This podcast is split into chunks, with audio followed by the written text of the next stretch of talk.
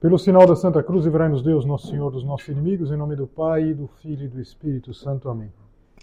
Meu Senhor e meu Deus, creio firmemente que estás aqui, que me vês, que me ouves. Adoro-te com profunda reverência. Peço-te perdão dos meus pecados e graça para fazer com fruto este tempo de oração. Minha Mãe Imaculada, São José, meu Pai e Senhor, meu anjo da guarda, intercedei por mim.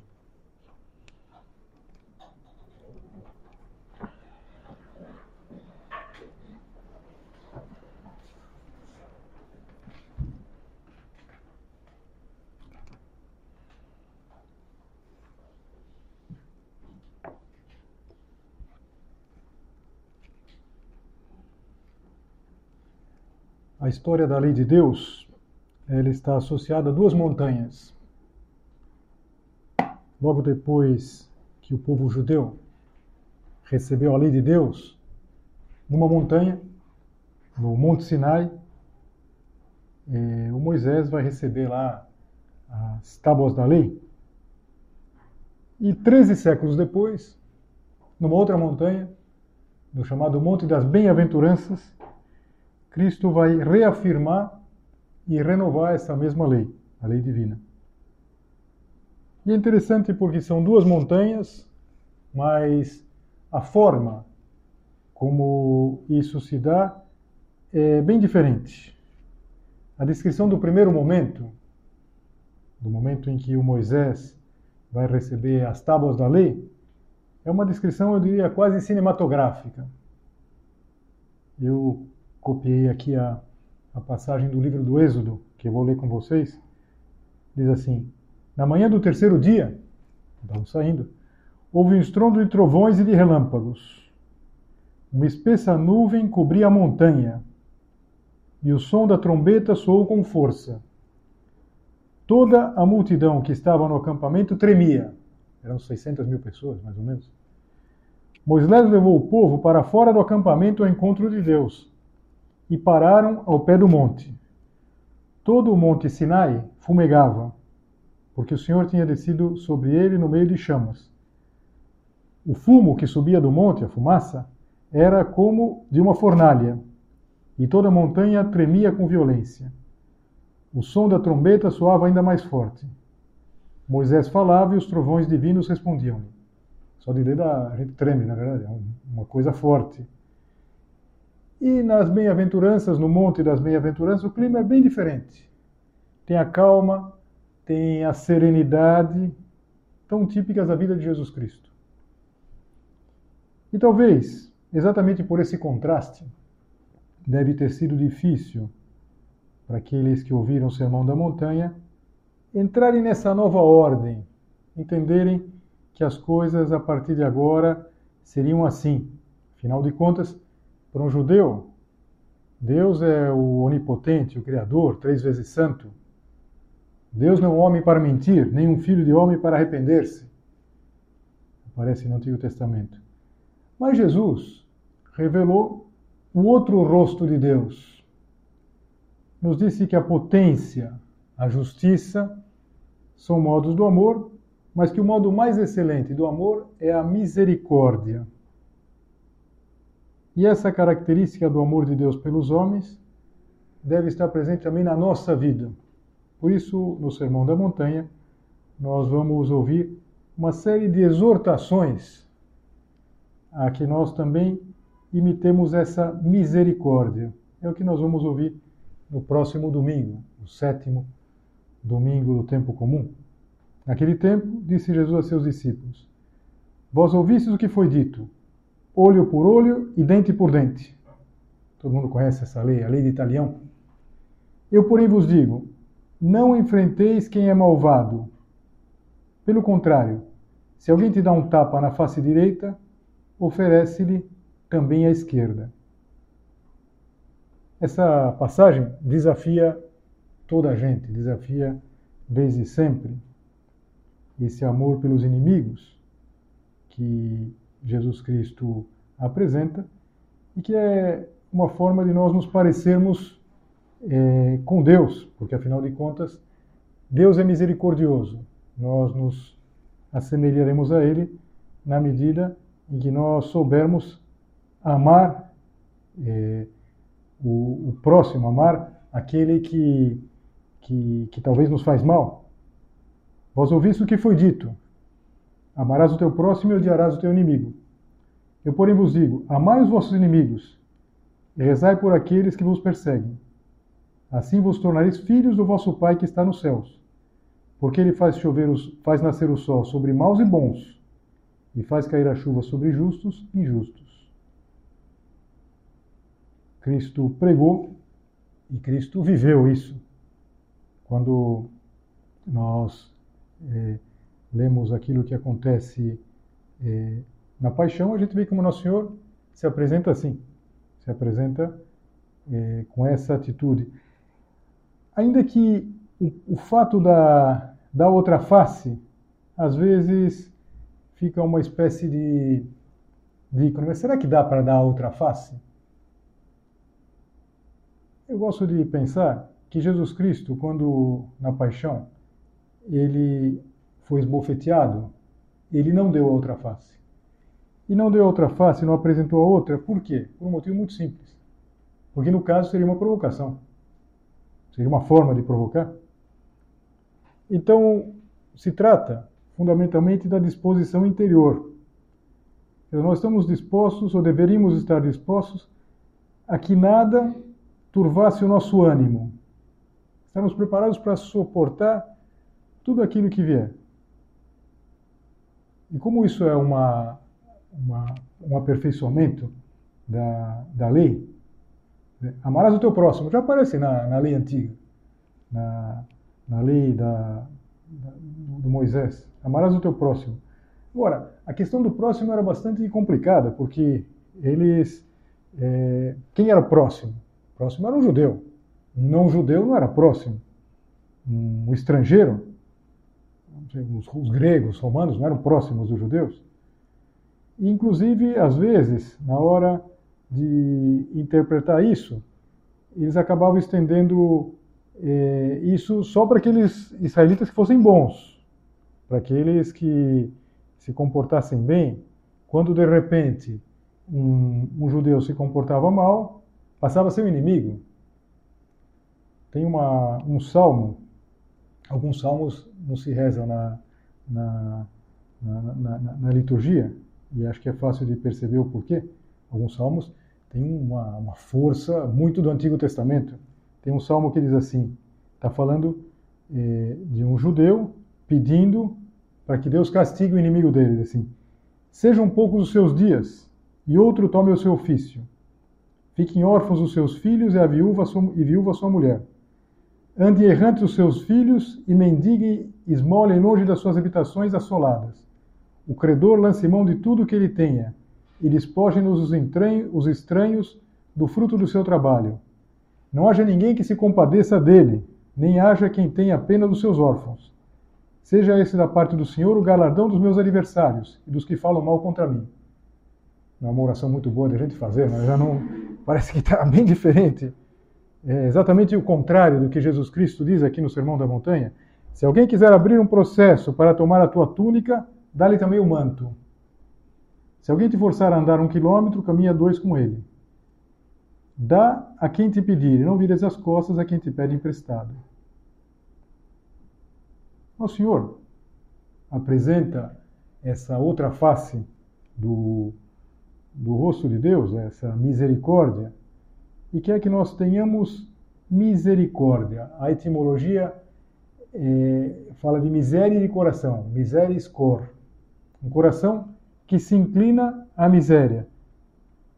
E não é só uma questão eh, digamos assim, de convivência pacífica, não é só eh, porque no Sermão da Montanha Jesus diz assim: Se amais somente aqueles que vos amam, que recompensa tereis?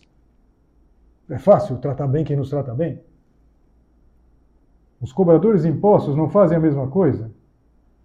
E se saudais somente os vossos irmãos, o que fazeis extraordinário? Os pagãos não fazem a mesma coisa? Jesus Cristo está apresentando a lei, mas numa exigência muito mais elevada. E veja, como isso desce para o nosso dia a dia? Eu gosto muito de uma história que, com certeza, várias de vocês já terão ouvido alguma vez. Está num desses livros da editora Quadrante. Eram dois amigos que estavam no escritório. Na verdade, um tinha ido visitar o, o que trabalhava naquele escritório e eles desceram, desceram para tomar um café, alguma coisa, mas tiveram que passar na banca de jornais. E então o, o que era de lá, então foi comprar alguma coisa, sei, comprar um jornal, alguma coisa, e, e falou, bom dia, seu fulano, o dono lá. E ele respondeu com um grunhido, assim, não é que respondeu, respondeu, sim. E, tudo bem com o senhor? Outro grunhido. E mais umas duas ou três vezes ele falou, e o dono lá da banca, tremendamente mal, mal educado, respondendo lá com monossílabos. E quando saíram, o, o que visitava falou: Tá bravo o seu fulano hoje? Ele falou: Não, ele é sempre assim. Ele, mas se ele é sempre assim, por que, que você conversou? Por que você falou? Isso é uma coisa muito simples. Falou: É que eu não reajo, eu ajo. Interessante isso, na é verdade. Perfeitamente na linha aqui. Nós não precisamos maltratar aquelas pessoas que são mal educadas, aquelas pessoas. E como seria importante a gente entender, sobretudo como é importante a gente, São José Maria diz, se esforçar para desde o primeiro momento procurar perdoar quem nos tenha ofendido. E ele diz assim, mais te perdoou Deus. Deus nos perdoou muito. Então, como é importante que a gente tenha essa misericórdia, essa capacidade de, de perdoar, essa capacidade de, diante da miséria dos outros, a gente conseguir ter uma grandeza, essa grandeza que Jesus Cristo apresenta no Evangelho do próximo domingo. Mas pensando de uma maneira ainda mais prática, o que fazer? Eu já dizia para vocês que não se trata de a gente é, dar outra face, se trata de a gente estar disposto, inclusive, a fazer uma coisa tão difícil quanto. Agora, quais são as obras de misericórdia que a gente pode fazer para, de alguma maneira, parecer-nos com Jesus Cristo, parecer-nos com Deus, que é rico de misericórdia? Eu gosto de uma enumeração, que podia nos ajudar agora na meditação, de um autor que diz que a gente pode dividir as obras de misericórdia e classificar eh, a mais fácil, a mais difícil e a mais comum. Vamos pensar nas três. Qual que é a obra de misericórdia mais fácil? Rezar. Rezar uns pelos outros. Não aquela oração do Salmo que eu rezei agora há pouco, na verdade, que, que, que fique, fique viúva, viúva a sua esposa, que morram seus filhos. Não. A gente quer de verdade rezar. E é um dever de misericórdia. Então vamos pensar, será que eu rezo? Eu rezo, sei lá, por uma pessoa mais difícil, é, por uma pessoa é, que às vezes não é tão simpática. Sempre o começo de uma atitude diferente é a gente rezar. Rezar por essa pessoa. Rezar por essa pessoa que nos ofendeu. Essa pessoa que talvez está sendo conosco injusta. Nós temos que ser tolos? Claro que não. Nós não vamos. Eh, nós temos que eh, fazer respeitar os nossos direitos, por exemplo. Mas eh, a gente sempre pode rezar. Sempre pode rezar. Pode rezar por uma, por uma situação, por uma dificuldade. E o que acontece quando a gente reza? Quando a gente vai tendo a expressão de São Paulo, é uma expressão muito bonita, ele dizia que nós temos, tínhamos que ter vísceras de misericórdia, quer dizer, uma entranhas de misericórdia, víscera de misericórdia. É, quando a gente vai mudando, a gente vai tendo pena, às vezes talvez daquela pessoa que, que nos ofendeu, tendo pena que a gente percebe quantas vezes naquela atitude uma, uma fraqueza. Pensa, por exemplo, uma pessoa prepotente sempre tem uma fraqueza, uma fraqueza é, evidente. Então, rezar por isso, rezar pela, pela conversão, rezar para que essa pessoa tenha uma luz. E se a gente começa a rezar, a gente vai começar a entender eh, o que fazer para a obra de misericórdia mais difícil, que é mais difícil é perdoar. Quase se poderia dizer que perdoar é divino. Só Deus perdoa. A gente só consegue perdoar quando a gente vai se aproximando de Deus. E mais, aqui a gente entende exatamente que seja essa nova essa nova lei que Jesus Cristo quis trazer, porque fora do mundo cristão não existe perdão. Isso é muito forte.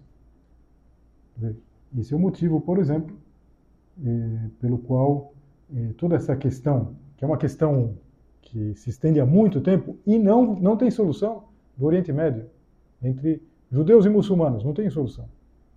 Por quê? Porque não existe perdão. Não existe perdão. E, e, alguém pode dizer, bom, mas todas as guerras são assim, todas as situações, mas aí é que não existe perdão mesmo. É, não, existe, não, existe, o conceito de perdão. E, e como é difícil perdoar? Nós somos cristãos, mas como é difícil perdoar?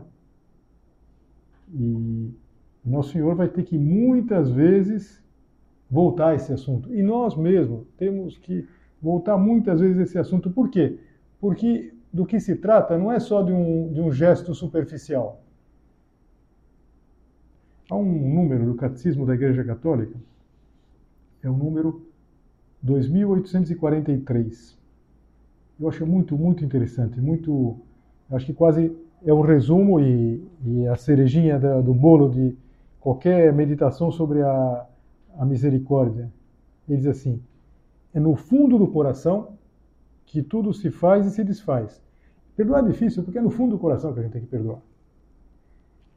E diz uma coisa que nos consola muito: não está em nosso poder não mais sentir e esquecer a ofensa. Olha, que eu não consigo esquecer. Eu não consigo esquecer aquilo que me fizeram. Aquela humilhação que me, me, me fizeram, aquela, aquela, aquilo que me ridicularizaram. Eu não consigo esquecer a ofensa. Não está em nosso poder. Não dá para a gente desligar. A gente pode fazer muitas coisas, mas isso não. Mas o coração que se entrega ao Espírito Santo transforma a ferida em compaixão e purifica a memória, transformando a ofensa em intercessão. A gente volta um pouquinho, né? A obra de rezar. A pessoa que reza, uma pessoa que se entrega ao Espírito Santo, uma pessoa que decide perdoar, é uma pessoa que vai conseguindo fazer todo esse trabalho de purificação da memória. Como a gente precisa fazer purificação da memória? Como a gente precisa, por exemplo, é, é, acabar com, não sei, com uns caderninhos de, de desaforos. Tem um caderno de desaforo. A minha prima, no dia 4 de não sei quanto, ela me fez isso. Então, não dá para viver assim, né? São José Maria fala, com essas pessoas não dá para viver. Perdoar é uma decisão, difícil, mas é uma decisão. Tem uma historinha que eu gosto muito, que é de dois amigos, dois amigos árabes. Imagino que cristãos, porque há muitos árabes cristãos, claro. É, um chamava Musa e outro Najib, que estavam lá viajando pela, pelas montanhas e tinham lá os ajudantes, lá os, os caravaneiros. E um dia chegaram às margens de um rio, que era preciso transpor, era difícil a transposição, e e pulando de uma pedra para outra, o, o, jovem lá, o Musa, que era jovem, ele escorregou, falseou o pé e ele caiu naquele redemoinho de água e teria morrido, se, se arrastado, se não fosse o Najib, que sem hesitar se atirou na correnteza, foi nadando e conseguiu trazer o, outro para a margem. E o que ele fez? O que, que o Musa fez? chamou lá os seus servos e pediu que gravassem numa pedra. Uma pedra. Viajante, neste lugar, durante uma jornada, Najib salvou heroicamente seu amigo Musa. E continua, vida que segue.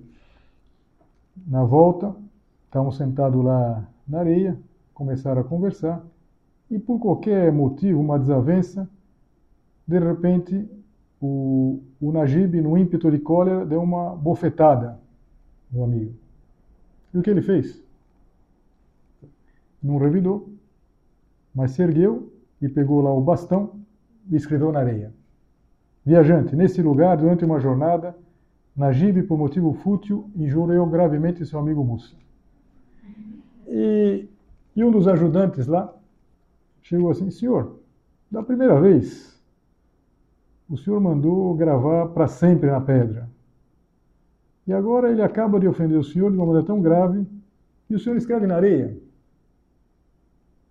A primeira fica para sempre. Todos os dias, quando passa alguém naquele lugar, tem notícia, porque aquilo está na pedra. Mas essa não vai chegar no fim da tarde, porque as águas vão apagar. E, e ele respondeu, acho que todo mundo já percebe a historinha, né? É que o benefício que eu recebi permanecerá para sempre em meu coração.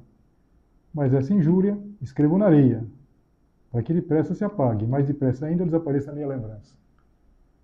É uma historinha ingênua, mas como seria importante a gente fazer isso, na é verdade? O perdão é necessário. O perdão é necessário sempre. O perdão é necessário, por exemplo, numa família. Uma família, eh, as pessoas precisam se perdoar. E, e como é importante, isso sim, quando acontece alguma coisa, gravar na pedra. E a gente tem tantas coisas boas para gravar na pedra, na é verdade? Dos nossos irmãos, dos nossos pais. E de repente, uma coisa que saiu mal, uma coisa. Então a gente grava na areia. Será que a gente faz isso? Porque é difícil. É a obra mais difícil. É a obra mais difícil. Escrever na areia, não, não ficar lembrando. Não ficar lembrando, porque cada vez que a gente lembra, é, a gente ressente. Interessante essa expressão, eu gosto muito dessa explicação. O ressentimento, que não é só a, a relembrança é o ressentir. Não sei. Imagina uma coisa que você se sentiu muito humilhada. Eu me lembro agora, não sei.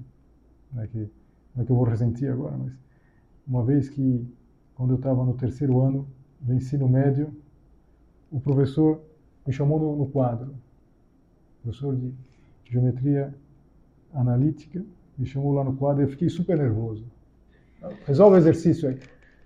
E claro, fiquei bloqueado lá. Você não entende isso aí? Claro, era outra, a pedagogia era diferente. Hoje em dia, provavelmente o, o, o professor seria processado, mas ele, ele acabou com a minha raça lá. Eu me senti praticamente, não vou mais fazer engenharia, vou largar tudo.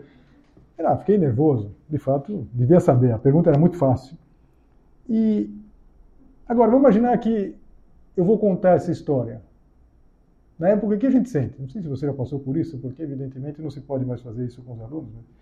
Quando fazia, a gente ficava assim, gelava a orelha, a cabeça da gente girava, a gente pensava que ia desmaiar, né? o que eu vou fazer? Queria desaparecer. Tal. Então, uma série de realidades eh, que a gente experimentava, somáticas. Né? Então, quando a gente conta, a gente ressente passaram tantos anos que você vai sentir seria um doido, mas a gente conta, sabe o que me aconteceu? Né? Ou então, sei lá, uma amiga sua contou um segredo e de repente todo mundo sabia, e de repente, quando você viu aquilo, esquentou a orelha, e você conta para alguém, esquenta a orelha, ressente. Então, não ressentir. Então, a melhor coisa, escreve na areia, deixa apagar. Não fica lembrando. Se a gente vai contar para todo mundo, até porque, às vezes a gente conta, e quando a gente conta, a gente até vai dando um pouco mais emoção. Não sei se eu exagerei um pouco a história. Não exagerei. Mas podia exagerar, eu desmaiei, teve que entrar o serviço médico do colégio. Não, não aconteceu nada disso. Só fiquei com uma vergonha desgraçada. É, então, escrever na areia, na verdade. Escrever na areia, não ficar não, porque a minha irmã, aquela vez, eu precisei de uma carona e ela ia passar na frente, mas não dá para eu parar, porque. Eu vou escrever aqui na, na, na rocha. Não, escreve na areia. Escreve na areia, esquece. Mas é difícil. por isso eu dizia que o, é muito importante esse número 2843 do Catecismo. Quer dizer, é, o coração que se entrega ao Espírito Santo transforma a ferida em compaixão. A ferida, é uma, uma ofensa é uma ferida, mas ele te consegue transformar a ferida, quem sabe a ferida vira uma cicatriz só, mas já não, já não sangra, já não, não, não é uma coisa viva, uma coisa fechada, purifica a memória. A mais fácil é rezar, a mais difícil é perdoar. E a gente só vai conseguir perdoar se a gente reza. Então, por isso, quando a gente está muito chateado com alguma coisa, tal, a gente não consegue. Não, nesse caso não dá para perdoar. Vamos começar por rezar. Agora, qual que é a obra de misericórdia mais comum? E ele dizia assim: a obra de misericórdia mais comum, suportar as pessoas incômodas. Todo mundo incomoda. Né? Todo mundo incomoda. Nós somos incomodados e nós incomodamos. Isso é uma regra. E ele dizia assim: podem ser incômodas pessoas, podem ser incômodas objetivamente. Ou seja, sua atitude é por si mesma algo que incomoda ou molesta. Então, tem pessoas que são chatas. Aquilo que costumam dizer, tem gente que é chata e pediu para ser chata e entrou duas vezes na fila. Quer dizer, pessoa chata mesmo chateia todo mundo.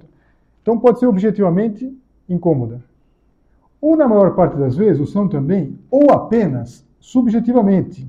Ou seja, porque a sua atitude em si mesma normal e nem um pouco molesta não conta com a nossa simpatia, não combina conosco, inquieta a nossa subjetiva suscetibilidade. São as coisas que não são, não é para tanto, não é? mas que nos incomodam. Ele vai dizer assim: não gosto daquele jeito de rir, daquele jeito de mexer as mãos, daquele jeito de espirrar, daquele jeito de cumprimentar. Tantas bobagens, na verdade. E normalmente na, na, na família. Então, de repente, eu não suporto. A minha irmã, ela depois com o dente, bate a escova assim, eu não suporto isso é impossível viver com uma pessoa assim. Não, calma, vai, calma. Diz assim, como um mundo de pequenas alfinetadas para a sensibilidade de cada um de nós. Quanto exercício habitual de caridade caseira, humilde, que não aparece aos olhos humanos. Se as ofensas a gente deve gravar na areia, o que não dizer das incomodidades? Então, o Senhor fala, a gente vai ouvir na, no Evangelho da Missa, se alguém quiser abrir um processo para tomar a tua túnica, dá-lhe também o manto. Se alguém te forçar a andar um quilômetro, caminha dois com ele. Dá a quem te pedir, e não vires as costas a quem te pede emprestado. Não fazer tanta. Não é, não é para tanto, na verdade. Eu acho que uma das coisas é, que nos ajuda muito quando a gente tem alguém com quem a gente conversa, é que no, essas pessoas falam, mas, você está falando, não é para tanto, né? Que, que, que, que, confusão. Eu me lembro dois colegas que moravam lá num, numa residência universitária, lá em Curitiba, que eles estavam uma, uma briga. Por quê? Porque um, quando chamava o outro, dizia, tá na hora. Fala, não, você não pode dizer tá na hora, tem que dizer é a hora. Não é tá, mas é. Pelo amor de Deus, que, que bobagem, na verdade. Que bobagem! Quanta bobagem! Com quantas bobagens a gente se perde. E a gente ri das bobagens dos outros, mas não ri das próprias. Fala, não, aqui realmente é, as pessoas que convivem comigo são insuportáveis. Vamos pensar assim: todos nós somos insuportáveis. É difícil. Ou melhor, como gostava de dizer São José Maria, cada um de nós tem muitos motivos pelos quais se pode querer bem a nós, e também tem muitos motivos que irritam os outros. E nós irritamos os outros. Todos nós. E o último versículo que a gente vai ouvir no Evangelho da missa tem uma força impressionante, uma força que é todo um resumo, que é onde a gente pode até apoiar essa ideia que na obra se recorda tanto, que todos nós estamos chamados à santidade. Jesus, diante daquele auditório do Sermão da Montanha, diz assim: Portanto, sede perfeitos como vosso Pai Celeste é perfeito. Todos. Todos estamos chamados à santidade. E todos, de alguma maneira, para que sejamos santos, vamos ter que passar por aí. Vamos ter que passar por essa, essa, essa prova, a prova da misericórdia. E por isso, o que a gente faz? Quando a gente não consegue fazer uma coisa, a gente pede para a mãe. Nossa Senhora é mãe. E é mãe de misericórdia. Que ela nos ajude a ter um coração inclinado ao perdão. Que a gente consiga viver essa obra de misericórdia mais fácil, que a gente aprenda de fato isso, a, a, a rezar pelas pessoas, rezar quando alguém nos chateia, alguma situação nos incomoda, a partir desse abrir-nos ao Espírito Santo, como diz lá o ponto do catecismo, que a gente, isso sim, a gente transforme, a gente consiga realizar essa obra de misericórdia mais difícil que é perdoar, isso sempre. Que a gente saiba suportar as incomodidades. Porque é por esse caminho que nós chegaremos à santidade, esse caminho que nos fará semelhantes ao Pai do céu, que é perfeito, misericordioso, rico em misericórdia.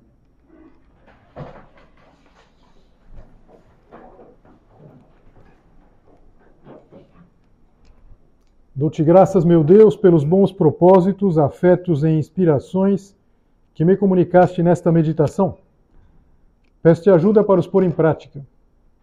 Minha Mãe Imaculada, São José, meu Pai e Senhor, meu anjo da guarda, intercedei por mim.